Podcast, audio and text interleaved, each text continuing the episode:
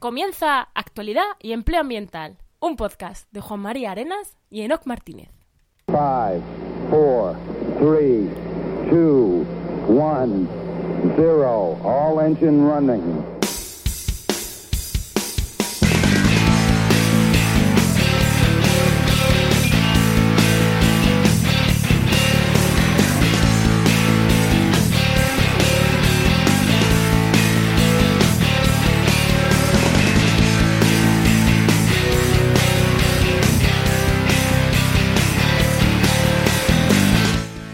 Actualidad y Empleo Ambiental. Estás en tu podcast donde comentamos algunas de las noticias que nos depara la política, la sociedad, la ciencia y en definitiva lo que nos apetezca siempre que tenga que ver con el medio ambiente y el empleo. Pero además te ayudamos a encontrar trabajo en el sector.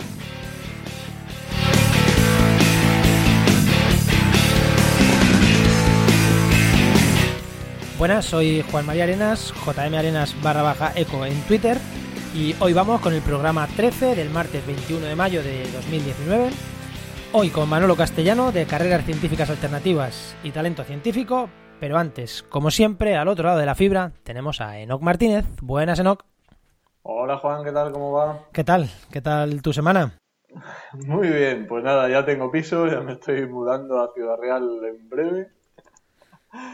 Y nada, esta semana, el viernes estuvo muy chulo, estuvimos en, en, la Universidad Autónoma de Madrid con el Colegio de Ambientólogos dando una charla para los futuros ambientólogos sobre el perfil profesional y muy, muy interesante, con, respondiendo preguntas que cuando uno está en la carrera siempre se las hace y mola un poco orientar a los que están ahí en el fragor de la batalla de, de los exámenes sin tener ni idea de a qué se van a dedicar. ¿Y quién mejor que tú que te dedicas a ayudar a los mmm, recién acabados sí, a buscar empleo?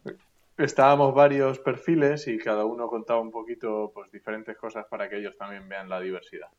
Sí, pero bueno, tú aparte de tu experiencia tienes la web. Sí, esta. hombre. Sí, sí, sí, sí. Y nada, preparando también rutas de senderismo para el veranito por el sur de Gredos y un poco de todo. ¿Y tú qué tal tu semana? Pues bueno, mi semana bien, ya sabes, peleándome. Esta semana ha sido WordPress a tope, peleándome con ese CMS, como dice Boluda, Joan Artés y Jan Boluda, que son expertos en WordPress. Ese CMS que, me, que nos encanta, pues ahí pelea, sí. pegándome con WordPress. Eh, sobre todo con un plugin de publicidad que vamos a, sobre todo para trabajo en medio ambiente, vamos a meter publicidad y, y estamos ahí pegándonos con un plugin premium de, de, publicidad y ahí hemos estado un poquito. También terminando la web del departamento que tenía, que quería decir hoy el, cómo se llama, pero voy a esperarme porque todavía me falta alguna cosita que me envíen para... Sí, ya sabes cómo va esto, ¿no? Nos di... eh, no vamos mal, nos dimos, nos, nos dimos mayo para acabar y va a estar acabado en mayo, o sea que no, no vamos en, bueno, vamos, vamos perfectamente en tiempo. Y lo último, por último, que me han publicado esta semana, me han publicado un artículo que escribí hace un año, una colaboración con un medio, con Mad Science, me pidieron una colaboración eh, en la que yo escribí algo y unos ilustra y alguien de ilustración me hacía una, las ilustraciones para ese para lo que yo había escrito. Y yo me escribí un artículo hace un año que era algo así como lo, la restauración ecológica de campos agrícolas no implica eliminar los cultivos para hacer bosques en plan, que tú puedes restaurar ecológicamente campos agrícolas poniendo setos, haciendo otras cosas para que el campo siga siendo agrícola, pero con mejores servicios ecosistémicos. Y me lo han, y me han hecho unos dibujitos, tal, dejaré ahí el enlace eh, a la, al, al, artículo. me han hecho unos dibujitos. Además, creo que alguien con, con, discapacidad, así que yo encantadísimo. Me dijeron que sí, que sí podía ser así. Yo, evidentemente, colaboré de gratis con ellos. Pues si encima es para alguien con discapacidad, pues mejor aún. O sea que, que yo encantado y, y ya lo han publicado. Y además, ya... la, y además las ilustraciones están guapas. Están muy chulas, están sí, muy sí, chulas. Sí. Yo lo vi y dije, sí, porque me lo dices tú, pero vamos, que están muy chulas. sí, sí, están muy chulas. Sí, sí, me, me gustó. Y nada, mmm, pues con eso he estado esta semana. Seguro que con más cosas, pero, pero por ahora eso es lo que, eso es lo que os cuento.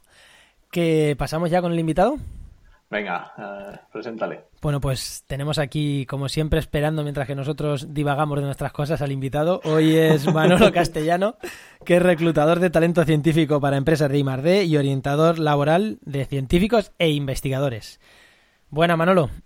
Juan, Eno, encantado de estar con vosotros hoy. Bueno, ¿Qué cuenta, tal, Juan? cuéntanos, preséntate. ¿Qué tal, Juan? No, ¿qué tal, Manolo? ¿No? Que dicho Perdón, que Manolo. Cuéntanos un pelín a qué te dedicas y que porque tienes dos proyectos ahí paralelos, Sí, bueno. cercanos y os cuento un poco porque yo tengo que explicarlo. Eh, soy, soy un bicho un poco raro. Eh, yo he sido siempre investigador, ¿no? Científico toda mi vida. Hice 15 años de, eh, de vida profesional súper académica, muy de investigación, ¿no? Yo me dediqué al, al, mundo de la audición. Estuve trabajando durante mucho tiempo in, intentando entender qué es lo que hace que una, una, célula del oído pueda pasar un estímulo mecánico, ¿no? De simplemente la vibración del sonido a, a algo que el cerebro pueda comprender. Qué guapo. Y, y, bueno, después de. Estuve siete años en Estados Unidos, volví, eh, estuve trabajando después en Murcia, en Alicante, en Elche. Eh, y bueno, eh, ya cuando estaba haciendo el, el, el cuarto postdoc en, en, la Universidad Miguel Hernández, allí en Elche, me pasó una cosa, siempre lo cuento, me, me, pasó una cosa que nos pasa a casi todos, pero que me empezó a pasar demasiado. Y es que me levantaba por las mañanas diciendo, otra vez, otra vez a trabajar, ¿no? Entonces, claro, son, son llamadas de atención ¿no? que, te, que te hace tu cabeza. Que bueno, al principio, bueno, pues lo vas, vas, tirando, ¿no? Porque estaba bien en el laboratorio, me gustaba lo que estaba haciendo, pero sí que es verdad que, que yo pensaba que lo que yo estaba haciendo en el día a día lo podían hacer muchas personas. O sea, realmente no... Creo que tenía competencias y habilidades que no estaba usando en el día a día. Y habrá gente que eso le da un poco igual, mm, yo no. Yo no podía soportar eso, ¿no? Te sabía poco, ¿no? Sí, sí, sí, no. O sea, realmente no estaba disfrutando de, de, de mi profesión y de mi futuro laboral. Qué, qué reflejado eh, me veo en ti. Sí, ¿no? sí que es lo que pasa, le, le, pasa a tantísima gente, ¿no? El, el problema es cómo, cómo hacer esa transición hacia otra cosa habiendo estado tanto tiempo haciendo esa única cosa, ¿no? Es el, el desconocimiento tan bestial que tiene uno de, de qué sí. cosas hay ahí fuera, ¿no? Así que un día me fui a, a periodismo, que estaba enfrente, donde estaba la radio, eh, y, y, pregunté, oye, ¿yo puedo hacer un programa de radio? Eh, y me dijeron, sí, claro, sí, pasa está. Así que empecé un, un programa de radio, eh, era, era, la radio de allí de, para los estudiantes, ¿no? Y pues, de prácticas y tal. Y era simplemente para hacer entrevistas a investigadores que habían dejado el mundo académico y se habían dedicado a otra cosa. Muchos de ellos, pues bueno, lo que podéis imaginar, ¿no? Gente más de industria, farma, biotech, ¿no? pero otros no, otros realmente hacían cosas que yo no tenía ni idea de que existía e incluso gente que, que creó tipologías de trabajo que, que, hasta entonces no existían, porque claro, estamos hablando de gente tan competente, con, con una capacidad y un nivel de, de, unas habilidades tan bestiales, que si claro. están bien enfocadas, realmente salen cosas muy, muy chulas y muy interesantes, ¿no?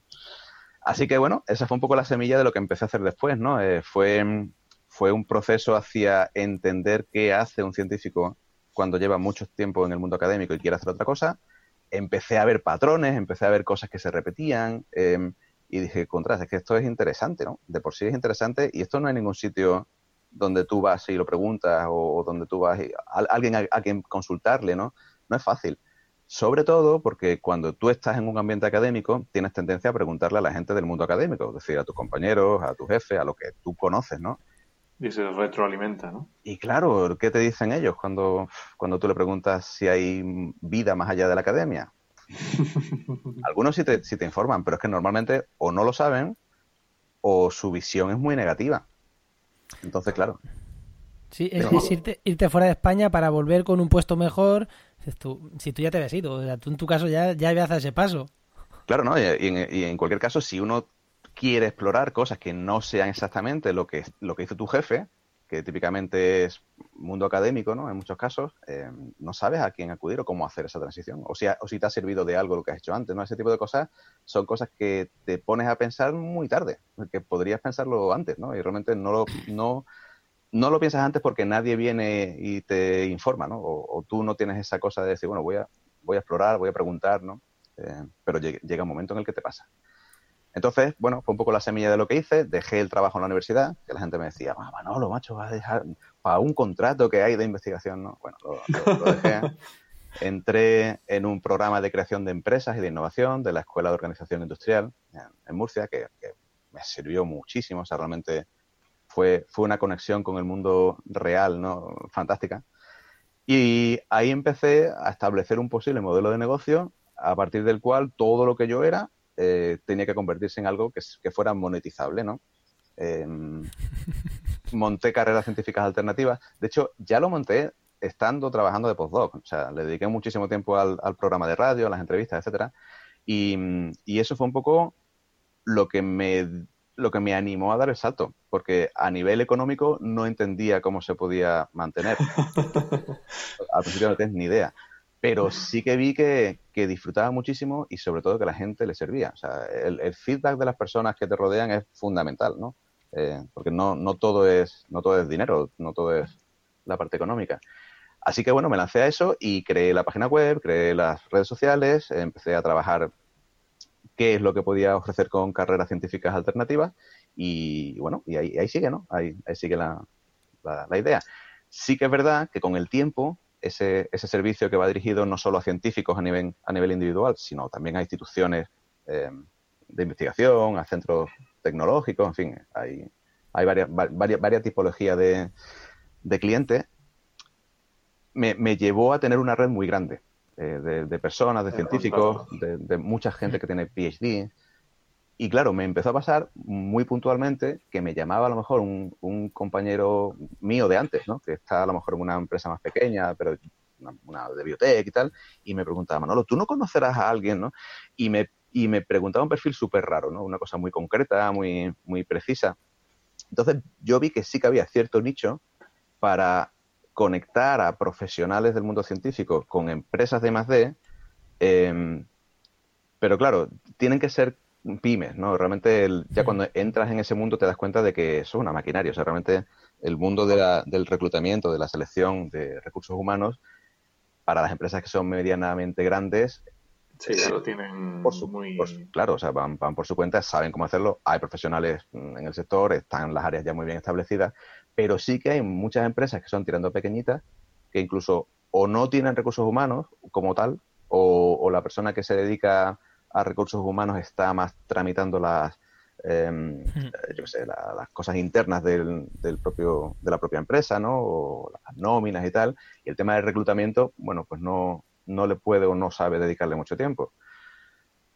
Eso fue un poco como, como idea de decir, oye, aquí puede que, que haya nicho y realmente así también eh, eh, completo lo que estoy haciendo, porque claro, si hablo solo de orientación laboral esto está muy bien, pero yo necesito entender qué es lo que le pasa por la cabeza al CEO de una empresa pequeña. Si, si no lo entiendo, a lo mejor estoy vendiendo humo, hablando de, de empleabilidad, ¿no?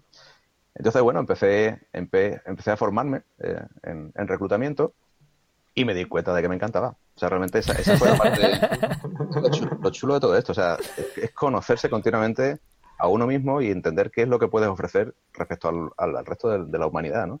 Y realmente vi que era, era fantástico. O sea, poder ayudar no solo a la persona que está intentando labrarse un, un futuro profesional, sino también a la persona que tiene un problema muy gordo en su empresa y que encima, por culpa de eso, no se puede desarrollar más el I más D, dije, ostras, que esto es lo que, o sea, a nivel de valores, esto, esto es lo que, yo quiero hacer. Esto es lo que yo quiero hacer. Pues nada, pues me, yo creo que es la presentación más estructurada y más larga que hemos tenido, pero. No, no, pero. Genial, vamos. Genial, genial, genial, genial. Es que es. Es que además, eh, tú no eres en el sector del medio ambiente, pero al final. Eh, es que uno. Es que aplica perfectamente. Es que aplica en un montón de nuestros proyectos que tenemos cosas. Tanto personalmente tú y yo, como, como, sí. como marca, trabaja con, con lo tuyo, al final son a dos sectores completamente distintos, a dos gente, bueno, muy distintas, pero al final mmm, hay muchos nexos de unión, así que muchas de las cosas que nos cuentas, nosotros también, también la vemos y seguro que a la audiencia le, le encantan. Seguro. Pues eh, antes de ir con, vamos a pasar con empleo, que hoy la entrevista siempre la hacemos en la parte de medio ambiente, pero hoy, evidentemente, si habéis llegado hasta aquí, sabéis que la entrevista está, va a ir en la parte de empleo, no va a ir en la parte de, de medio ambiente. sí. Aunque, bueno, Manolo ya nos, nos ayudará a comentar todo, pero vamos con, vamos con, con la parte de empleo, pero antes, como siempre digo, eh, con el hashtag actualidad y empleo ambiental estamos en, en redes sociales. Bueno, venga, vamos, meto ráfaga Enoch y vamos con empleo. Vamos allá.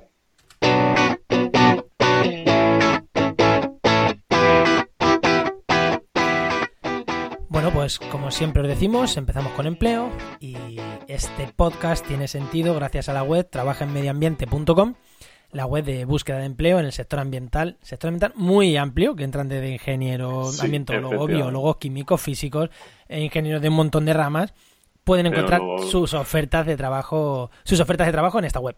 ¿Qué tenemos esta semana, no? ¿Qué tenemos, cuántas ofertas tenemos activas? Pues mira, tenemos un porrón, literalmente. Más de 180 ofertas de empleo disponibles, ya sabéis, empleo público y privado en toda España que se revisan al menos una vez al mes, así que una vez al mes no, una vez a la semana. Eso te iba a decir. Y que las tenéis ahí para verlas todas. Aunque veáis ahí que hay un montón de páginas siguiente, siguiente, mm, dar siguiente, siguiente, utilizar el buscador porque están activas. ¿Vale? De empleo público esta semana hemos tenido poca cosa. ¿Alguna novedad esta semana para ingenieros de montes en, en Extremadura, en Badajoz, de, de la, de del GEPEX, que es una empresa pública? Y hay como 10 o 15 ofertas de empleo activas ahora mismo. Ah, bueno. Y básicamente es lo que, lo que tenemos ahora. Pues si algo más, ¿no? De esta parte. Nah, vamos directamente al, Pues yo al creo que vamos a preguntarle a Manolo por cosas que queremos, que queremos saber. O yo personalmente quiero saber. Pero antes, Manolo, antes de, antes de continuar, eh, tú conoces buscadores porque cotillando en tu web hay un, tienes un artículo de portales de empleo para científicos. Ahí tienes muchas cosas contadas, pero ¿quieres recomendar algo que creas que puedes, alguno específicamente que diga, pues yo mm, redirijo mucho a, a este? O alguno que te. Sobre todo que tenga que ver, claro, dentro de lo que le pueda interesar un poquito a la gente, ¿no? Que tenga que ver pues, con temas de medio ambiente y, y para estos científicos, mm, pues más en, el, en la parte ambiental.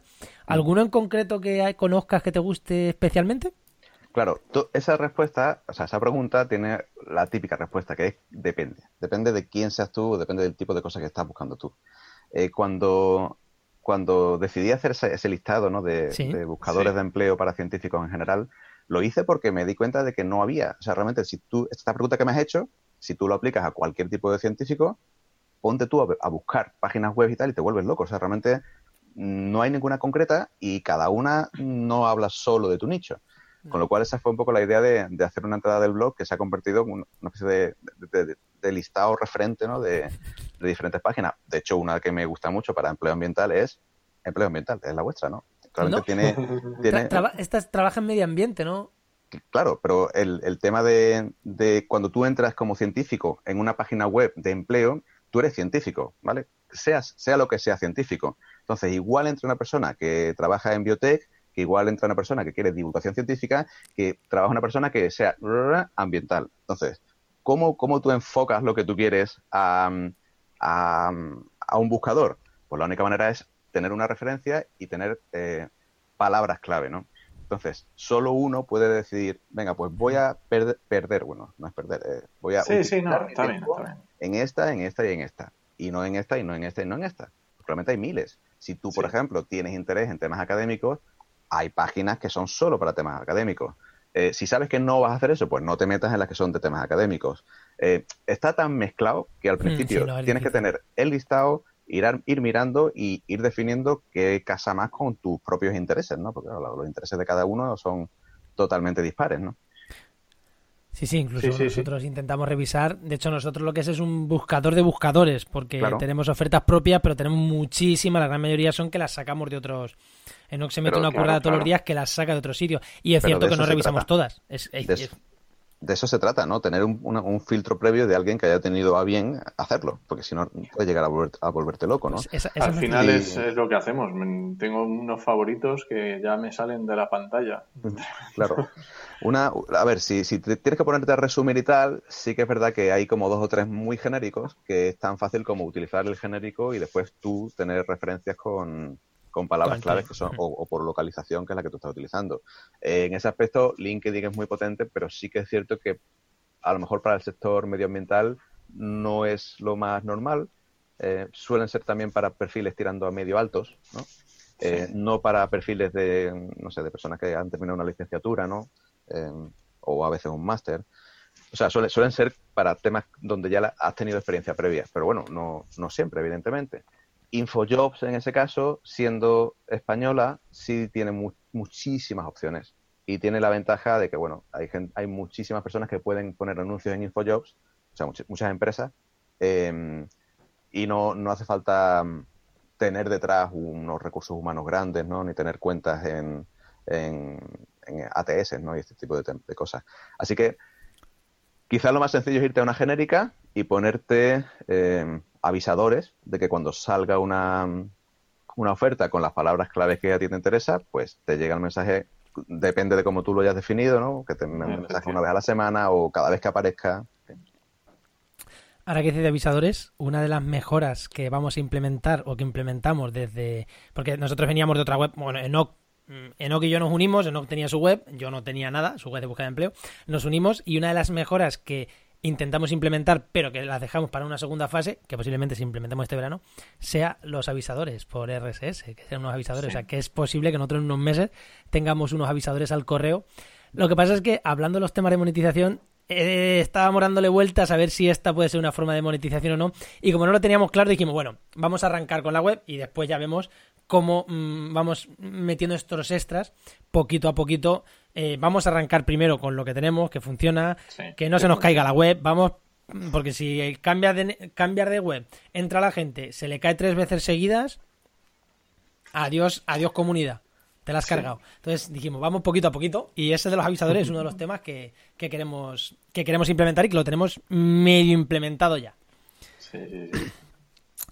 Bueno, pues Manolo, antes de pasar, eh, aparte de lo que decías de las webs de búsqueda de empleo, eh, ya que estamos en un podcast, ¿algún podcast que tú creas que es bastante interesante sobre temas de empleo, sobre temas más relacionados con lo tuyo o así? Sí, a ver, mm, Aparte del tuyo, por supuesto. Yo, yo como mm, ah, en, en mi parte de, de recruiter, mm, yo lo que sí suelo oír mucho, mm, más que podcast de, de empleabilidad, es podcast de headhunting. Ah, en España, o sea, en español no hay casi nada. Eh, en inglés hay muchísimo. Y realmente, claro, no es una cosa que le puede interesar a una persona que busca empleo, pero yo me nutro de muchísima información que es realmente interesante. Porque claro, allí habla gente mm, que no se dedica a buscar empleo, sino a buscar a gente. Claro. en, la, en la parte, o sea, hablan los recruiters, habla la gente que, que- que creó empresas de, de reclutamiento, ¿no? Entonces ves, ves el mismo problema desde el otro lado, ¿no? Eso me Eh, parece- Manolo, acabas de decir una cosa. eh, hay una cosa que a ti, que tú escuchas mucho, que te parece muy interesante, pero que en español no existe. Ahí lo dejo. ¡Eh! ¡Eh! Algo pasa. No te estoy escuchando. He dicho algo, Juan, y no lo he oído. Vale, me- algo- a- hemos tenido ahí algún momento que se ha ido un pelín la conexión, no sé. Pero bueno, yo espero que no haya ningún problema. Continuamos. Eh, que digo que has dicho que hay un, una un tipología de podcast no en castellano que escuchas mucho y que es muy interesante, pero que en castellano no existe. Yo lo dejo Sí. ahí, lo dejo ahí por si acaso. Sí, el, el tema es si hay, si hay gente que quiera escuchar tu podcast o no, ¿no? Eh, esa es la madre del cordero y vosotros lo sabéis bien. Uno cuando, Sí. cuando empieza con un podcast lo hace con mucha ilusión, con, con muchas ganas y conforme van pasando los capítulos tú ya te vas dando cuenta de que, de que puede haber o puede no haber hay, hay tema, ¿no?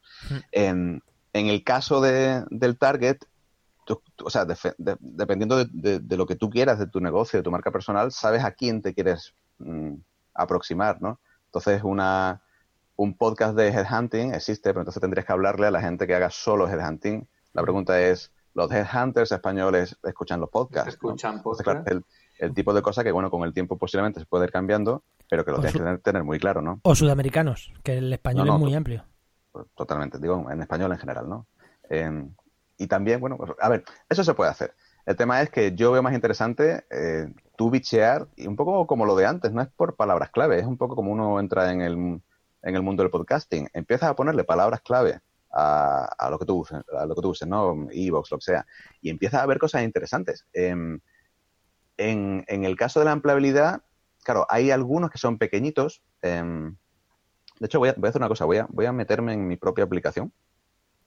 ¿Mm? Em, hay cosas que me gustan mucho. Eh, había uno que era interesante, que era el, el- el podcast del empleo. Eh, pasa que muchos de estos en- entran y salen, ¿no? No- hay unos cuantos capítulos y, y se terminan. Cosas de LinkedIn son muy interesantes también. Hay mucho, mucha gente que se dedica a hacer podcast de, de LinkedIn, eh, no solo de empleabilidad, evidentemente. Bueno, la- las entrevistas del bichólogo me encantan, pero porque claro, son, son cosas que no son ya solo para buscar trabajo, ¿no? Sino para em, Sí, ofrecerte, amplio, para ofrecerte tipologías de trabajo, ¿no? Y, en, y siempre lo digo, buscar trabajo no es difícil, o sea, buscar trabajo no es ni, ni difícil, ni importante, ni interesante siquiera. Lo difícil es saber qué, qué trabajo estás buscando. Entonces, em, la, el tiempo que uno le dedica a veces a buscar trabajos, en, incluso a- en buscadores y tal, a, cambiar el currículum, ¿no? A, poner cosas en, su perfil de, LinkedIn. Eso cuando ya te metes a metodologías de empleabilidad, te das cuenta de que eso no, eso no va al principio, eso va al final. Lo difícil y, donde uno tiene que dedicarle más tiempo al principio, en general, es en encontrar cuál es tu, tu identidad profesional, ¿no? La parte complicada es, por un lado, conocerte bien a ti mismo, saber cuáles son tus competencias, ¿no? tus intereses, tus habilidades, tus valores, saber dónde eres competitivo, realmente. Tu DAFO. Totalmente. O sea, cualquier cosa que te haga entenderte mejor a ti va a hacerte perder menos el tiempo después. Y ya o sea, ese segundo paso ya sí es voy a ver tipologías de trabajo. Y un día, de repente, bueno, de repente no suele ocurrir, ocurrir nunca, pero em, un día sí que te puede pasar decir, ostras, he oído un podcast de una entrevista de una persona que digo que chulo, yo quiero hacer eso. ¿no? Pero claro, te tienes que oír o tienes que explorar un montón de entrevistas, un montón de webs, hablar con mucha gente y ese día por fin la encuentras y dices, oye, pues yo creo que quiero, quiero ser esto. Y ahora te vas atrás, das un paso atrás, revisas cómo eres tú y tienes que decir, oye, a ver, hay conexión aquí, tiene sentido lo que yo soy ya previamente, que me lo he trabajado bien con este, esta tipología de trabajo. Y si llegas a la conclusión de que puede ir por ahí los tiros, ya viene la parte fácil, que es buscar trabajo. no, no, es que está genial. Es que, está genial, sí, sí, sí. Bueno, ahí, tenemos, ahí tienes un box, eh, ¿no? Sí, sí, sí, sí, perfecto. Pues, pues si quieres vamos un poquito con, con las preguntas que, que, te, que te íbamos a hacer, Manolo. Algunas ya, ya sabes, no somos periodistas, así que los formalismos nosotros no, no, los tenemos. Y algunas de las cosas que aquí teníamos apuntadas y que también te habíamos dicho a ti un poquito que íbamos a tratar, pues ya las hemos ya las hemos tratado antes, así que tampoco quien esté escuchando desde aquí, pues que vaya un poquito atrás y que nos escuche lo que hemos hablado antes, por ejemplo, ¿no? Habla de tu trayectoria y proyectos, ya lo hemos hecho, no vamos a, a redundar en eso, sino que vamos a entrar en preguntas concretas, concretísimas, que nos den pie a seguir divagando, ¿no? Que es a lo que a, a, a mí al final no, nos gusta. Primera pregunta clarísima. ¿Se debería de plantear no, se debería de plantear ser doctor para dedicarse a otras cosas? Porque tú eres orientador de científicos y un científico, bueno, sí, podemos entender que un científico es una persona que hace una, carrera científica, pero vamos a científicos e investigadores, ¿no? Ya gente con su doctorado, con su realmente eh, personas que se quieran dedicar a otra cosa relacionada con la ciencia, eh, ¿intentas hacer un doctorado? O sea, eh, ¿puedes hacer un doctorado para dedicarte a otras cosas o solo es una manera de reinventarse? Yo, por ejemplo, hice un doctorado, a mí me gustaba la ciencia y al final esto que estoy haciendo ahora es una manera de reinventarme porque vi que ese no era el camino, pero bueno, dije, bueno, pero ya tengo un doctorado, eh, voy a poner en valor que tengo un doctorado y que eso me va a dar oportunidades para otras cosas, pero fue una reinvención. Y supongo que a la gran mayoría de científicos les pase así, doctores reinventados. ¿Tú lo recomiendas o si tienes... Mm, o puedes hacer un doctorado diciendo, no, yo voy a ser doctor para después tirar por este campo que no es la investigación pura? Vale, Juan, vamos a hacer un experimento. Te, hago a ti las preguntas, en plan tipo coaching, y, si esto sale mal, cortamos y, volvemos a grabarlo. Va a salir bien. Eh, te pregunto, ¿tú para qué hiciste un doctorado? Yo para dedicarme a ciencia. Bueno, en realidad, sí, yo hice un doctorado como mucha de la gente, como mucha de la gente que hace un doctorado. Me gusta la ciencia, tengo un análisis crítico, mm, me gusta investigar, me gusta estar en un laboratorio haciendo cosas, eh, se me da bien y tengo buena nota que me permite obtener una beca. Una FPU, que al final ya sabes, conseguir una FPU si tienes buena nota, estás en un buen grupo, mm, tienes cuatro años haciendo algo que en principio te gusta, acabas tu carrera, tu doctorado, tu máster pues a mí esto, pues sí, yo creo que me gusta. No he hecho otra cosa en mi vida, pues sigo aquí en la universidad haciendo estas cosas que creo que me gustan. Eso creo que la gran mayoría de gente con buena nota haciendo doctorado es así. vale, y tú que tuviste una FPU, eh, ¿tú qué aprendiste durante esos cuatro años? A no morirme del estrés. Esa es la primera.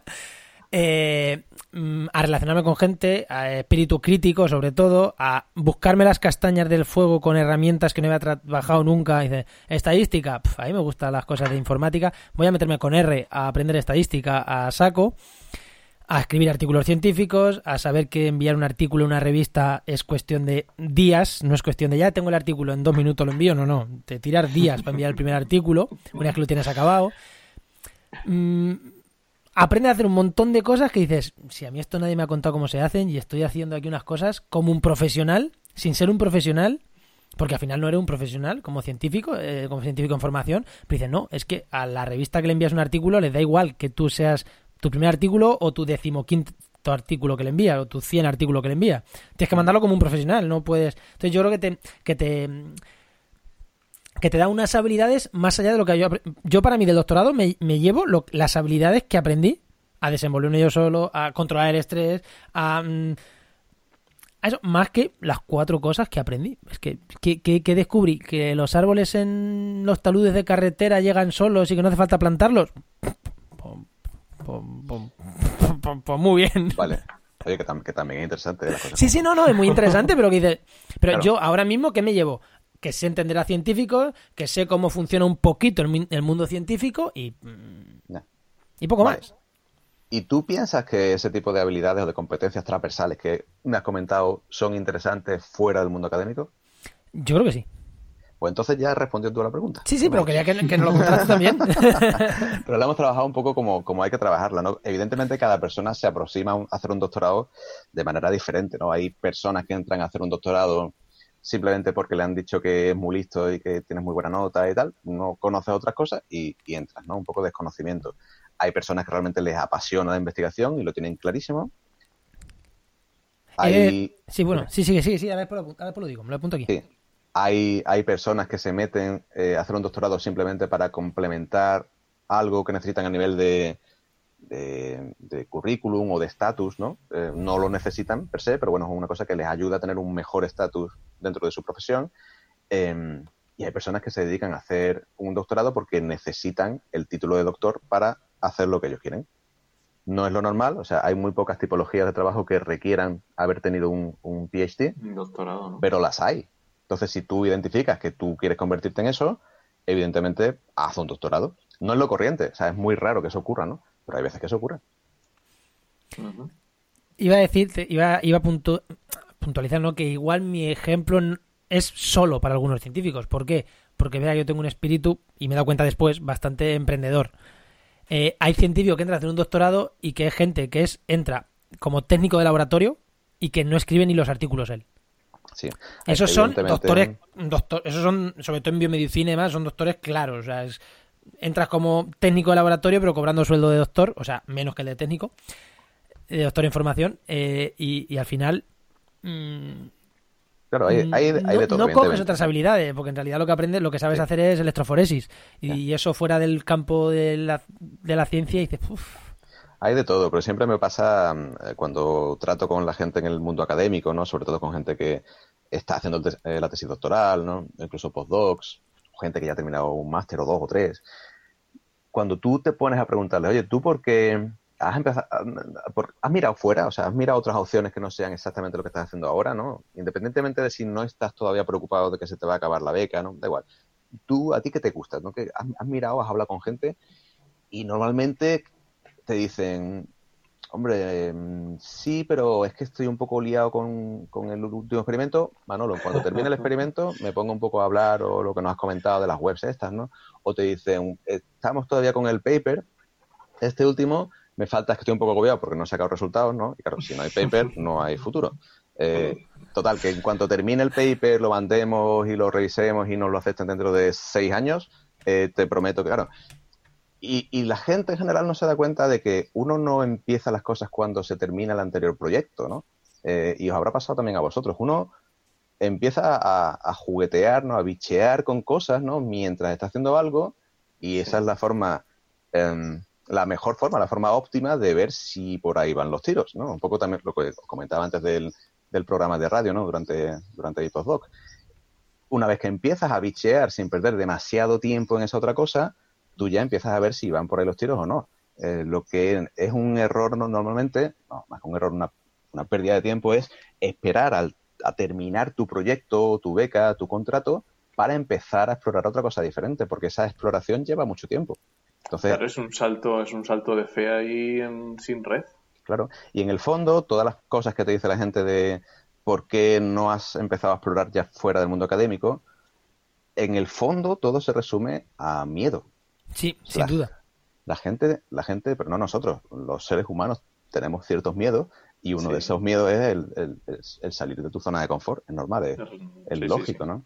Es lógico, pero claro, si uno tiene la habilidad de decir, bueno, voy a, voy a salirme de mi zona de confort una hora cada semana, em, cuando pasan dos meses ya no tienes tanto miedo, porque has, hecho una transición de miedo a exploración. Y una cosa guay que tienen muchos investigadores, y los biólogos sobre todo, es, o los, bueno, los ambientólogos también, eh, es decir, yo soy una persona curiosa por, por, naturaleza. O sea, realmente es muy difícil encontrar este tipo de perfiles que no sean curiosos.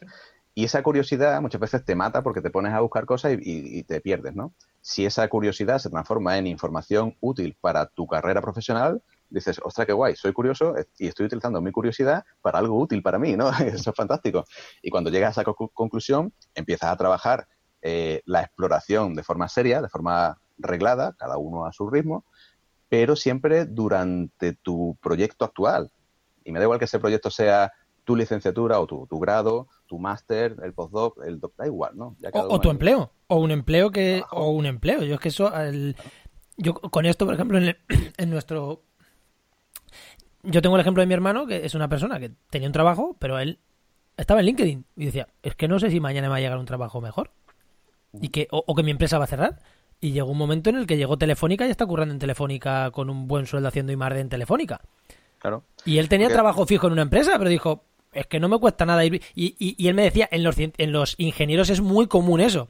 Dice, no, no, yo tengo mi trabajo, pero sigo bicheando por otros lados porque nunca sabes si me va a salir una oportunidad mejor. Y eso lo tienen, los ingenieros lo tienen más claro que, los, que nosotros, ¿no? Nos meten en el mismo saco. Pero porque no nos, no nos enseñan a buscar trabajo. O sea, realmente el, ha cambiado tanto el mundo de, en los últimos 20 años a nivel de empleabilidad que seguimos pensando como como pensaban nuestros padres de cómo se busca trabajo y ya no funciona así. O sea, realmente si tú estás esperando a que salga una oferta de empleo y tú seas el perfil adecuado, te está yendo hacia un 15% de las posibilidades de empleo. El 85% restante, si no te has enterado cómo va el tema, eh, no estás perdiendo esa opción, ¿no? Eso lo hemos hablado, ¿no, Enoch? En algún artículo. Sí, sí, sí, lo hemos hablado y tenemos algún artículo al respecto. Claro, y el, y el tema de, de la empleabilidad ha cambiado porque antes sí había muchas posibilidades de que tú entraras en una empresa bueno, te quedarás allí toda la vida. Y cada vez es más complicado eso. Simplemente porque, mm, primero, cada vez es más difícil eh, conseguir una empresa que dure tantísimos años, ¿no? Eh, porque también los perfiles van cambiando. Y tú lo que tienes que tener siempre en, la cabeza es que la empleabilidad tuya depende de ti. O sea, no, no de las circunstancias. Tú defines si quieres seguir formándote, si quieres seguir aprendiendo. No puedes estar siempre a expensas de que tu empresa le dedique tiempo a tu formación, ¿no? O, que tu universidad le dedique tiempo a tu formación. Tu carrera profesional solo va a depender de ti y tu formación va directa, o sea, está directamente relacionado con tu, con tu empleabilidad. O sea, tenemos que hablar de empleabilidad, no de empleo. Ser empleable, no, no ponerte a buscar empleo. Totalmente de acuerdo. Cierto. Eh, bueno, tenemos aquí algunas preguntas, pero yo creo que ya las has contestado básicamente, ¿no? Pero hay una cosa que me gusta, que, está muy bien y es, eh, hablando, siguiendo con el doctorado. Em, en el ámbito científico de la ciencia, ya sea privado o público, ¿siempre empieza por un doctorado? No, no. ¿De la investigación o de la... Bueno. En todo en general. No, no, no, no. O sea, realmente yo te diría que tener un doctorado no, no te abre las puertas, particularmente del, del mundo científico a nivel privado, eh, a no ser que sea para una cosa que requiera un doctorado. Es decir, claro, a, lo mejor aquí falta también un poco de información de ese otro mundo, ¿no? Del, mundo de, las empresas que hacen I+.D., ¿no? Claro, claro, porque en el, en el mundo de la universidad o de la ciencia como la conocemos más, esto yo creo que más o menos todos nos hacemos una idea de las puertas que te abre el doctorado o no, pero fuera de ese mundo. No, o sea, realmente una eh, normalmente las empresas se nutren de gente que son especialistas en un tema concreto, típicamente a este nivel de perfil, porque tienen una especialización en un máster en algo. Eh, eso es más corriente. También la gente que hace ciclos superiores de FP a otro nivel, a una escala un poco más baja, eh, también hace, hacen, y eso no tiene nada que ver con el doctorado. Doctores, ya es diferente. Ya, si tú quieres contratar un doctor, es para una para un puesto muy concreto donde te venga bien tener un doctor. Y ahí ya hay casuística, eh, cambia mucho. Pero hay como dos vertientes. Están las empresas que saben perfectamente qué es un doctor y cuáles son las competencias que puede tener un doctor, no solo a nivel técnico, sino a nivel de competencias transversales, que son las menos, y son, las menos en España, y, por, zonas hay zonas que donde eso no, ocurre. Em, y después están las empresas eh, que no saben exactamente qué es un doctor y que posiblemente quieran una persona que les solucione un problema, em, que les dé un poco igual la titulación y que si coincide que es un doctor, pues mm, les da igual y ya está. Y que después, a posteriori, esa empresa se da cuenta de la ventaja que tiene haber contratado a ese doctor. Y lo mejor de todo es que ese doctor, a posteriori, se da cuenta de que a lo mejor la vía de entrada a la empresa ha sido competir con una persona que tiene un máster, o sea, no, no ha entrado más fácilmente por tener un doctorado, pero la progresión profesional dentro de esa empresa sí que la consigue gracias a haber tenido un, haber tenido un doctorado, ¿no? Y por supuesto están las tipologías de trabajo donde necesitas directamente tener un, no, no, por supuesto. doctorado, ¿no? Pero por número no hay tantas tantas tipologías de, de, trabajo que requieran tener un doctorado. No las hay si las comparas con, con cualquier otra, en realidad. Ya, ya, ya. Pues mmm, vamos, que lo que de lo que hablábamos, ¿no? Que en la empresa privada es un mundo, ¿no? Es un mundo y que también hay, también, a ver, te vas dando cuenta de que hay cierto cierto cambio cultural, ¿no? Eh, tú hoy por hoy, en, eh, ahí hablamos un poco de España, ¿no?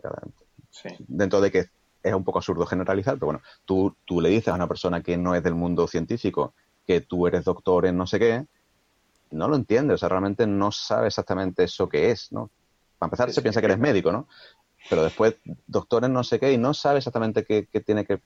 Lo, lo, conectan un poco con la universidad, ¿no? Pero realmente son dos mundos que están tan separados, desgraciadamente, ¿no? El mundo de las empresas de I+.D. y el mundo de la universidad. Cuesta tanto trabajo conseguir nexos de unión em, que tienes que ofrecerle algo muy interesante a una empresa para que esa empresa quiera, quiera pagarte ¿no? y quiera confiar en ti. Evidentemente, si lo tienes, te va a contratar, pero eh, volvemos, a, volvemos atrás. ¿Para qué entraste tú en hacer un doctorado? Porque la gran mayoría de personas que empiezan a hacer un doctorado no suelen tener en su cabeza el entrar en una empresa de I+.D., ¿no? Entonces, diseñan su currículum y diseñan su carrera profesional hacia, hacia el mundo académico, ¿no? Hacia, vamos a escribir papers, proyectos, ¿no? Y realmente se dejan en el camino cosas que son muy interesantes para la empresa. Si te das cuenta antes, genial porque puedes hacer las dos cosas en paralelo. Si, no... si no lo piensas, directamente terminas directamente terminas em, eh, tu doctorado o tu postdoc y, y, tu currículum es puramente académico, ¿no? No, no, eso, eso, es, eso es evidente. La gran mayoría de doctorados de hecho, yo cuando hice mi, mi primera página, mi página web, jmarenas.com, yo la hice hace unos meses y, y, y, hace poco la revisé diciendo, no. O sea, yo ahí tenía un montón de cosas de soy doctor, he publicado esto, he publicado lo otro, que, que me lo he quitado. Soy doctor, ya está. O sea, ¿quieres saber lo que he publicado? Pregúntame que yo te digo los artículos que tengo, pero es que me da igual. A ti te interesa que soy doctor y ya. Y, y le he hecho muchísimo más limpia y he quitado. Y, y, y, le he focalizado en lo que. las otras habilidades que yo quiero potenciar de mí o que la gente sepa de mí. Porque lo que tú dices, es que cuando entre aquí a verlo, mm, la técnico de no sé qué empresa o de no sé qué institución para que dé una charla o para que dé un taller, le va a dar igual si he publicado cinco papers o cuatro o siete. Claro, pero Juan, porque ahora tú lo tienes muy claro, pero bueno, cuando estabas haciendo solo investigación, te juntabas con los académicos, ¿no? Por, eso, por eso, que yo cuando empecé mi página web, ya sabiendo que me salía del mundo científico, aún así hice una web y dices, vaya, mm, y en cuatro o cinco meses moviéndome a otro mundo me he dado cuenta que no, que me equivocaba completamente. Ojalá que esto lo hubiera hecho unos meses antes. Pero bueno, es lo de siempre. Y creo que vamos a terminar, pero sí que te queremos hacer otra pregunta, que es hacer un doctorado gratis. Y te digo porque Bioemprender, que es un perfil de Instagram muy con muchísimos seguidores, parece que reales, porque ya sabes que yo cuando veo cuentas de Instagram con 60.000 seguidores, yo muchas veces dudo. En este caso, bueno, sí, en este caso tiene buena pinta. Pueden parecer que son reales, pueden parecer reales, sí. Ponía otro día, Bioemprender en Instagram planteaba de no hacer no hacerlo para no caer en la trampa de trabajo gratis y fomentar este tipo de esclavitud, porque al final, claro, un doctorado estás trabajando mucho, mucho, mucho tiempo. Y estás trabajando para una institución o para un IP o para un investigador principal o para, para alguien. Aunque sí, vale, es tu formación, pero coño, mmm, formarte haciendo un doctorado gratis me parece ya una ya pasarte, ¿no? Es como... ¿Tú qué opinas? A ver, es una respuesta muy larga. Esto no, no, nos da tiempo de debatirlo bien. Resumen. A ver, esquema, cosas, no esquema, esquema. Cosas que diría. En el fondo todo se resume a la pregunta de tú para qué haces un doctorado. Porque claro, dependiendo de para qué lo hagas, empieza a tener sentido o no tiene ningún sentido.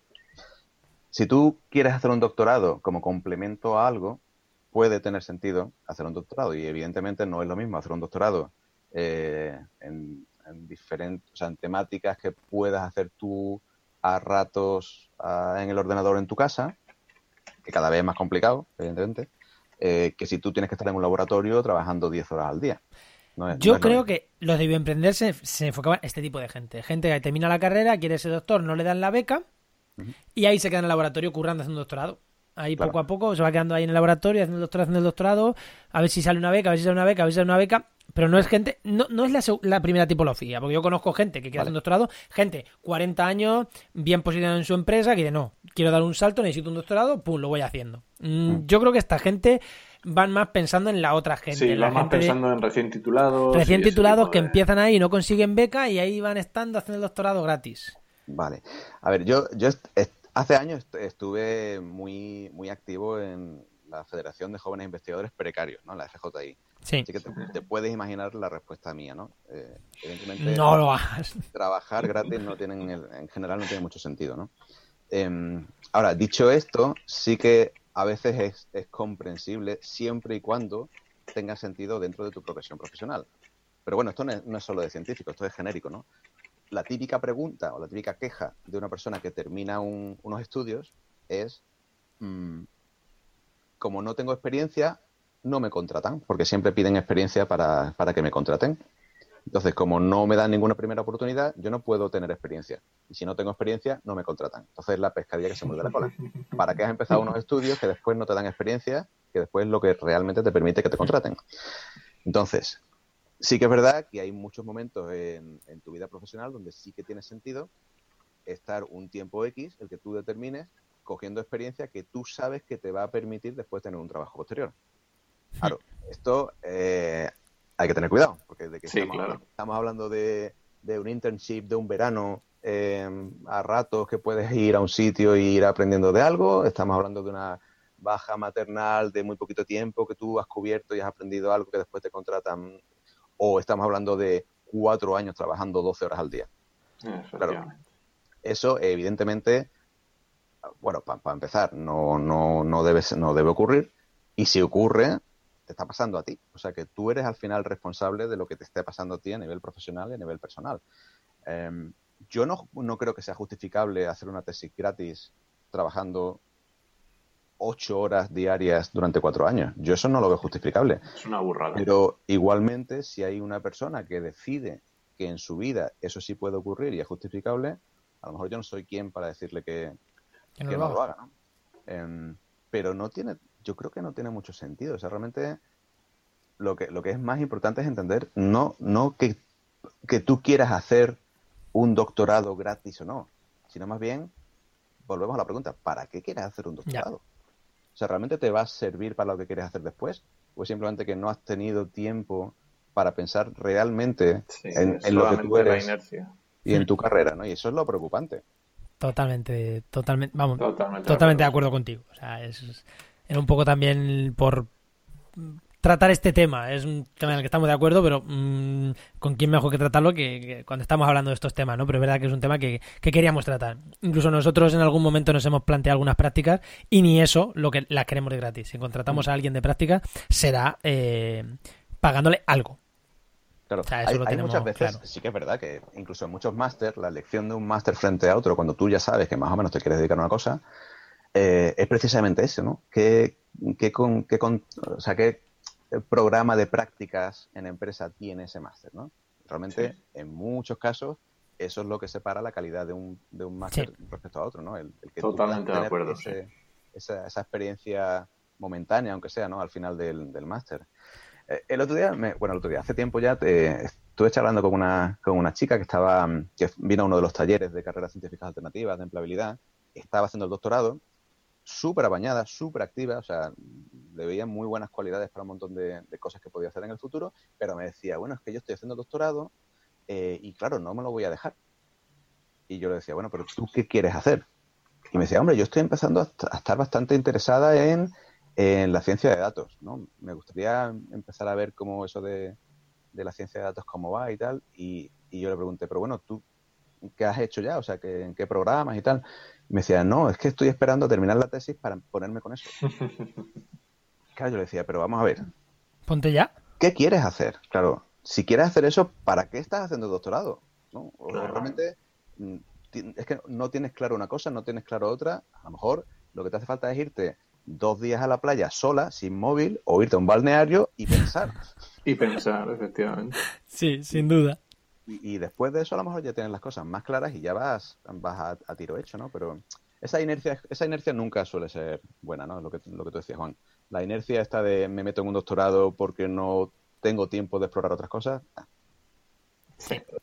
Totalmente, totalmente de acuerdo.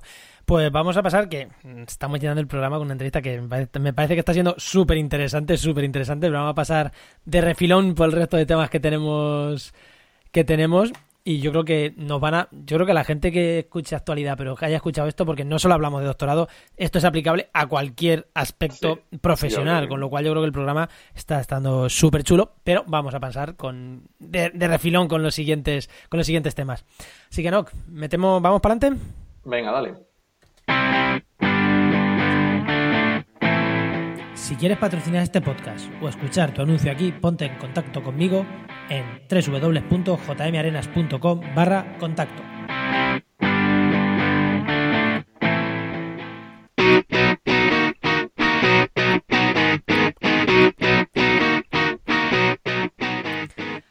Y oye, no, ahora que ya tengo el guau guau guau guau preparado, hoy sí que tenemos comentarios de los oyentes. Bueno, no nos han escrito directamente en el formulario de contacto de la web, pero como tenemos tantas redes, pues al final la gente nos comenta y teníamos, justamente teníamos esta semana un comentario de, una chica de Belén Vera desde Argentina. Yo ya vamos a tener que empezar a poner un mapa con chinchetas y ir, tachando. Y que nos escuchaba en actualidad y también nos escuchaba en, te escuchaba en Oikos. Así que muchas gracias, Belén. Y luego también hemos tenido bastante actividad en Facebook, en un par de publicaciones que hemos hecho. Una sobre el que lleva tan, siempre lleva tanta polémica y es la gestión del lobo. Y el famoso Frank Cuesta hizo un, sacó un programa que la verdad no he visto. Pero bueno, hubo, bastantes reacciones al, reacciones al tema, ¿no? Y también otra que es un tema también recurrente en temas de energía y en temas de fotovoltaica, que es si merece la pena llenar el Sáhara de, placas. Y había un, un, artículo bastante interesante mm, viendo los pros y los contras y muy chulo. Y bueno, se creó también hay un debate mm, interesante sobre ello, que si queréis iros a la página de Facebook y ahí lo tenéis. Pues perfecto, pues nada más de oyentes, nada que contestarles, así que eh, pasamos, pasamos con actualidad.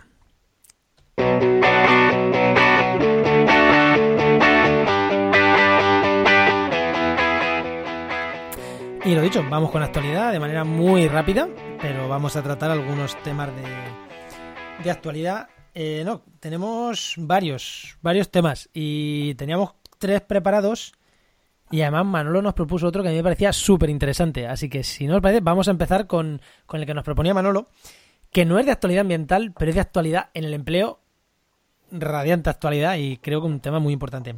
El tema de fichar en el trabajo. Que es actualidad, porque desde el lunes pasado, si no, ¿qué día fue? ¿El lunes? ¿Miércoles pasado? Bueno, algún día de la semana pasada, no me acuerdo qué día fue, entró en vigor una nueva normativa en España, que es que eh, todas las empresas están obligadas a contabilizar las horas que echan sus trabajadores. Parece que es una medida de control de los empresarios para sus trabajadores, pero es todo lo contrario. Es una medida, en principio, para favorecer al trabajador y que los empresarios no los tengan echando horas extras ahí eh, sin cobrar y, sin horario. Y esto tiene, yo cuando vi esto le vi muchos problemas. Mm, porque, por ejemplo, un investigador que tiene que tirarse X horas haciendo un experimento, tiene que tirarse X horas haciendo un experimento. O yo cuando me iba al campo había días que me echaba jornadas de salida de mi casa a las cinco y media de la mañana y volvía a las 10 de la noche. Porque es que, claro, te ibas, muestreabas, tenías que prensar las, las plantas, bla, bla, bla, bla. ¿Cómo, cómo, mm, ¿Cómo mides eso? Yo estaba en el campo, yo, no sé, eh, cuéntanos un poquito, ¿no, hermano, lo que querías comentarnos en este aspecto, que fue tema tuyo propuesto, así que para ti todo. hay muchas cosas de las que se puede hablar con el tema de esto, ¿no? Eh, la primera es que es muy difícil de implementar, en, como tú has dicho, ¿no? En, el mundo científico, en el mundo de la investigación. O sea, realmente tendrías que, em, que tener en cuenta tal cantidad de horas que uno no tiene en cuenta que, ¿qué hacemos? ¿Las pagamos? ¿No las pagamos? ¿No? ¿Son horas extras? ¿No son horas extras? Eh, hoy ah, hubo una cosa que me hizo gracia, es que estuve mirando el, uno de los links que, me llegaron y según la encuesta de población activa, hoy por hoy el 60% de las horas extras de gente que trabaja con profesores, como científicos, técnicos, etcétera, eh, no se pagan. El 60%. Claro, yo me puse a pensar, bueno, ¿y cómo se mide eso? O sea, ¿cómo ha, ¿cómo ha sabido la EPA que el 60% de horas no se pagan? Porque no es fácil. No, no claro, ahí sí tiene un poquito de sentido la medida en cuanto a vamos a intentar calcular esto, ¿no? Porque realmente por tipología de trabajo, ¿no? Por día a día es muy difícil de saber cuánto te sales o cuándo estás dentro de tu jornada laboral, ¿no? Em, sí que sí que es cierto que hay un problema con el tema de cómo, cómo pagas las horas extras, ¿no? Em, en, general, yo creo que el, dato era que el, 10% de los directivos en general eh, no cobran sus, horas extras, ¿no? O, las tres cuartas partes, ¿no? En fin, realmente, si un directivo, una persona que es como jefe, digamos, ¿no? Eh, entiende que es normal trabajar un poquito más de lo normal, cuando tú entras en un, en un ambiente donde solo hay un empleado y un jefe, o dos empleados y un jefe, esa es la cultura predominante, evidentemente. Y si por supuesto no existen sindicatos, no, no existe nada de este tipo de cultura, tú acabas haciendo lo que te ha inculcado de forma directa tu jefe. Eso es lo que nos pasa en el mundo de la investigación, ¿no? Realmente, sobre todo a nivel de, de universidades, ¿no? Donde son grupos que a lo mejor no son muy pequeños y tú haces lo que lo que ha hecho, lo que hace el jefe y lo que en teoría se ha hecho toda la vida. Claro, el, problema de todo esto es que cuando el gobierno decide hacer esta ley, no está pensando en esto. Posiblemente lo que está pensando es en, en, recaudar, ¿no? O sea, en que la seguridad social recaude más dinero gracias a la contabilización de esas horas extras. Para eso hace la ley, ¿no? Para otras cosas también, pero eso es una parte importante. Sí claro, nosotros como científicos nos ponemos a pensar en este tema y nuestra cabeza se va porque, claro, no estamos hablando de cómo contabilizar las horas extras para la, seguridad social. Estamos pensando en cómo, esto para qué sirve, cómo lo hago, voy a cobrar más, menos, esto me van a echar de trabajo por culpa de que ya no, no se puede ajustar a las horas que haga falta, en fin, no es, no es fácil, no es de fácil acomodo ¿no? a, a nuestro ámbito. Lo que pasa es que yo también, yo creo que también es una cultura, porque yo he sido empresario y he tenido trabajadores y yo, obviamente, como empresario, echaba más horas que las ocho horas normales, pero yo, como empresario, tenía muy claro que mis trabajadores echaban ocho horas nada más. Y yo era el primero que les decía, oye, que ya es la hora, chicos. Entonces yo creo que también puede redundar, bueno, no digo que sea ya de hoy para mañana, pero a lo mejor un cambio de mentalidad sí que puede ayudar. Hombre. Yo qué sé, eso, creo que esto está pensado para cierta tipología de trabajo. Persona que entra a una oficina, que entra a una industria o que entra a un bar, mm, pues ese, sector sí que es contratado dos horas y echas doce, entra a un bar, ahí sí que se puede controlar. Luego eh, me hizo gracia porque viendo esto, Antena 3 entrevistó a gente del campo diciendo, a ver, ¿cómo lo vas a contabilizar? ¿Y cómo lo puedes...? Ah, pues yo, difícil, ¿cómo? Pues yo es que las ovejas tienen que comer. Evidentemente, las ovejas tienen que comer, evidentemente. Y al día siguiente, Antena 3 sacó un reportaje diciendo que las horas del campo no estaban obligadas a contabilizarlas. Pues, mm, ¿no lo sabías ayer?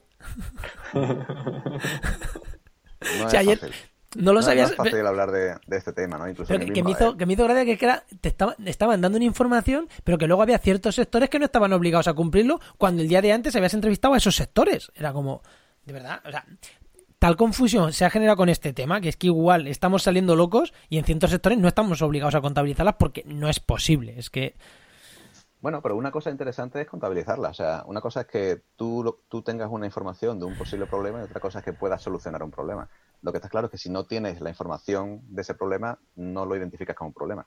Eso sí, Y ahora, eh, mismo, y ahora mismo sí es un problema en el mundo científico, o en el mundo de la investigación, sobre todo a nivel académico, yo diría que sí que puede ser un problema importante, ¿no? Porque no se identifica como problema, puesto que está dentro de la propia cultura de, académica, ¿no? Em, es que al final cuanto más trabajas, más publicas, cuanto más publicas, mejores contratos consigues. cuan- claro. Eh, Pero, pero el tema es, ¿y, y eso cuándo se acaba? ¿O cuándo empieza y cuándo termina, no? ¿Quién Ya, ya, no, sí. No, qué no, es lo normal y qué es lo que, lo que no es normal? Sí que es totalmente verdad de que, es un poco absurdo que haya habido tantas personas que hayan dado su vida, ¿no? Para que en- con, con las décadas, con los, con los siglos, tengamos esa, esa facilidad, esa, esa estabilidad laboral que nos permita compaginar nuestra vida personal con el dinero que necesitamos para, para vivir Para vivir. y que ahora, pues, a principios del siglo XXI, restemos importancia a eso, ¿no? La tiene, claro que la tiene. El tema es que, bueno, se puede ajustar a la, a la realidad concreta de tu tipología de trabajo, pero eso no significa que no que renunciemos a que tenga sentido el, el contabilizar tus horas de trabajo, ¿no? Ya sea para un tema puramente económico o ya sea para un tema, de, de retribución de, de méritos, ¿no? Pero al final, no trabajar más te hace más productivo también, ¿eh? Eso- ese es otro tema. Eh, Enoch, eh, pues si pasamos... Quedan tres. Venga, elige una, Enoch. O... Venga, la, la de Comandanga, que está muy chula. Mira, pues mira, vamos- para que la gente lo sepa, vamos a dejar dos enlaces a dos noticias antes de entrar a la comandanga, que una es que los investigadores universitarios creen que la comunicación de su trabajo les beneficia. Esa está chulísima. Esa si queréis, la tratamos en otro tema y me quiero explayar. No sé si Manolo, tú querías comentar algo justo en esta. Sí, o sea, eso me parece súper interesante. O sea, lo que no sé exactamente es los detalles de la, de la noticia. De la noticia, ¿no? Esa está. Pues mira, esta como quiero trabajármela yo y, y voy a hacer algún artículo en concreto de esto, si os parece, la trato en otro programa o incluso a lo mejor Manolo, tú y yo la podemos tratar en otro programa y meter un pequeño audio de alguna manera y, y lo hacemos así. Eh, luego, otra interesante que mirarla, que es de que dejar lindes entre los cultivos, mm, mejor la producción agrícola y la biodiversidad. La vamos a dejar la- también en la nota del programa, echarle un vistazo que está interesante. Y por último, la que decía Noc, los espacios protegidos incrementan el bienestar humano, que es una noticia de Comandanga. Las otras dos eran de Agencia Sync y esta es de Comandanga, de Comandanga que ya hemos hablado muchas veces de ellos. Enoch, danos una pincelada de esta noticia.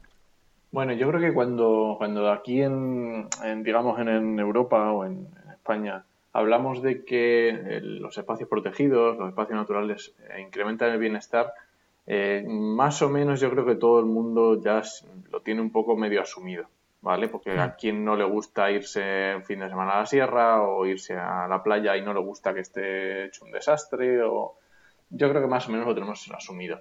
Pero es muy interesante el, artículo del Comandanga porque llega a estas conclusiones, pero haciendo análisis en, países de África, países de África que se mal llamado tercer mundo. Entonces, el, hecho de expandir esta red de, espacios naturales protegidos se ve que está teniendo consecuencias eh, positivas y está favoreciendo el- la salud humana, propiamente dicha. Entonces es muy, muy interesante para, para echarle un vistazo a este artículo. La gente de Comandanga, que no sé si los conoces, Manolo, pero son paisanos tuyos en su mayoría. Son colegas míos, claro que sí. Colegas directamente, ¿no? Sí, sí, sí. Lo que pasa es que sí que es verdad que muchos ya eh, se han dispersado, ¿no? Antes era, era todo muy murciano y, y ya están, están distribuidos por el mundo, ¿no? Sí, no, eh, los entrevisté en Oikos, hice una entrevista con, con Tano, con Bruno, con Dani y con, y con, y con mi paisano, con el de Albacete, que se me olvida el nombre.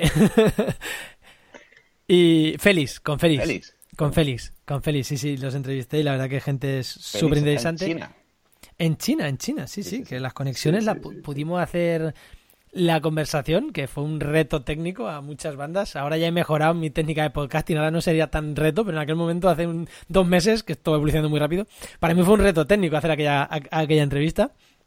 Y creo que estuvo súper súper interesante esa entrevista que hicimos en Oikos hablando de comunicación científica. Y esta gente de la que, de la que hablábamos son científicos que intentan moverse por otros mundos.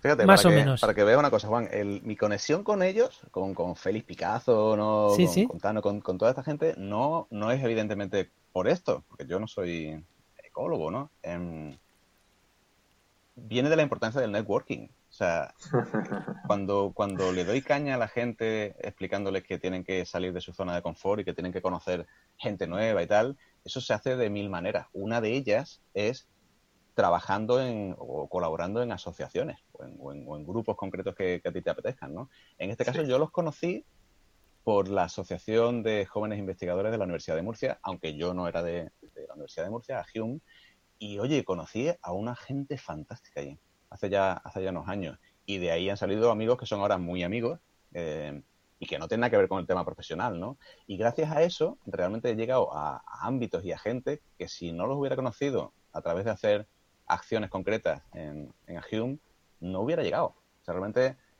me hubiera perdido un montón de cosas de mi vida actual, incluso a nivel personal, ¿no? O sea, compañeros míos, salgo con ellos, con los niños, ¿no? A, tomar, a parque. Eh, y eso, eso es lo que te permite explorar cosas fuera de tu laboratorio, ¿no? Fuera de tu, de tu día a día y de tu nicho de, de, tu trabajo, ¿no? Si vas a congresos solo de lo tuyo, pues te vas a perder a grandes amigos y grandes oportunidades, por ejemplo, del mundo ambiental, si tú eres electrofisiólogo. Pues yo este año me quiero ir a, a congresos de podcasting, para conocer podcasters. Totalmente al margen. y me lo he planteado como, como objetivo. Me quiero ir a uno, por lo menos, a un Congreso Nacional de Podcasting por conocer, lo que tú dices, por salir de mi ámbito de la ecología y de los congresos científicos. Pues hablando de networking, Enoch. Sí, parece que lo hemos hecho adrede, pero no, esto no ha sido adrede. Vamos, que ya tenemos cabecera.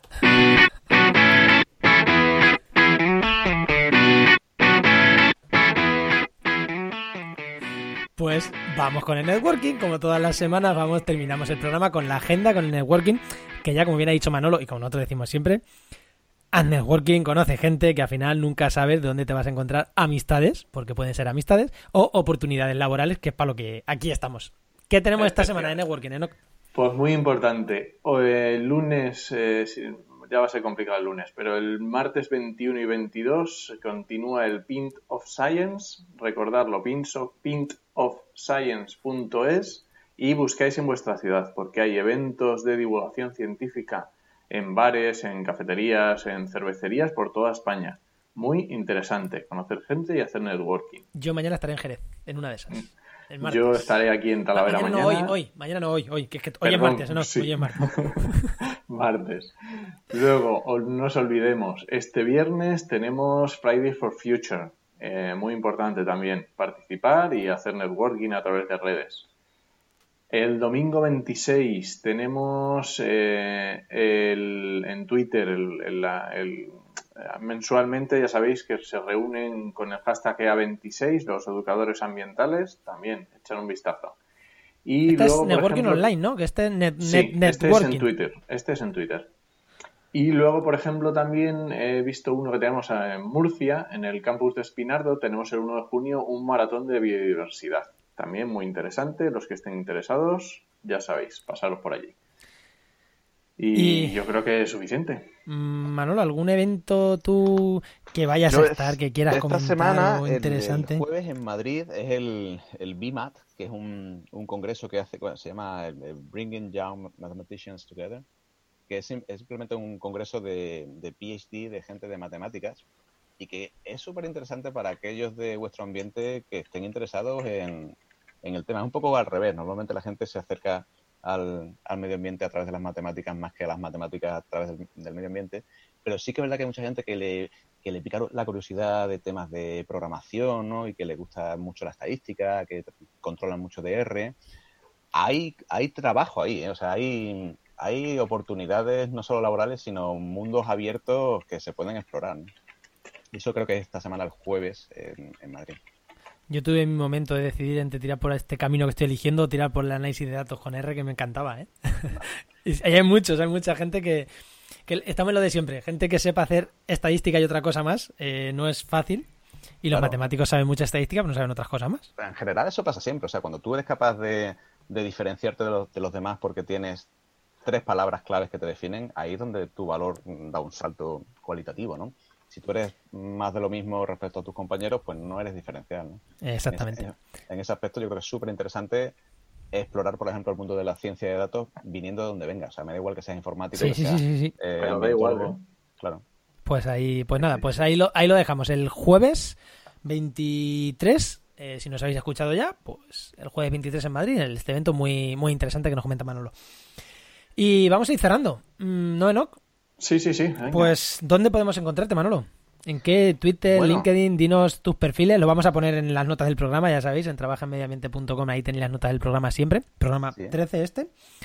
¿Dónde podemos encontrarte? Si, si eres empresa de I+.D., que imagino que no, no serán muchos de los que nos están oyendo, en, en talento científico, ya sea en la página web o en, o en redes sociales. Y si eres eh, un científico y estás bueno, buscando un poco de orientación, de ideas, de opciones para hacer una transición profesional, ya sea hacia fuera del mundo académico, incluso si estás trabajando ya en una empresa y quieres otras, otras opciones, esta carrera científica alternativas. Estamos en todos lados, estamos en la página web, en YouTube, en Telegram, en Twitter, Facebook, Instagram, LinkedIn. Y bueno, y por supuesto después estoy yo, Manolo Castellano, que si quieres contactar conmigo, más que encantado de que contactes conmigo por LinkedIn preferiblemente. Perfectísimo. Pues, Enoch, Vámonos. Nos, nos vamos. Recuerda que puedes escucharnos en Evox, en Spreaker, en Spotify. Spotify, que el tema del podcast y Spotify lo está petando Sí. muchísimo. Sí, sí, sí. Spotify lo está petando muchísimo, invirtiendo un montón. Bueno, también estamos en Google Podcast, en Apple Podcast y en 200 sitios más que ni sabemos cómo se llaman y que estamos seguros. Estamos en todos sitios. Nosotros somos como Dios para los que creáis en, en él.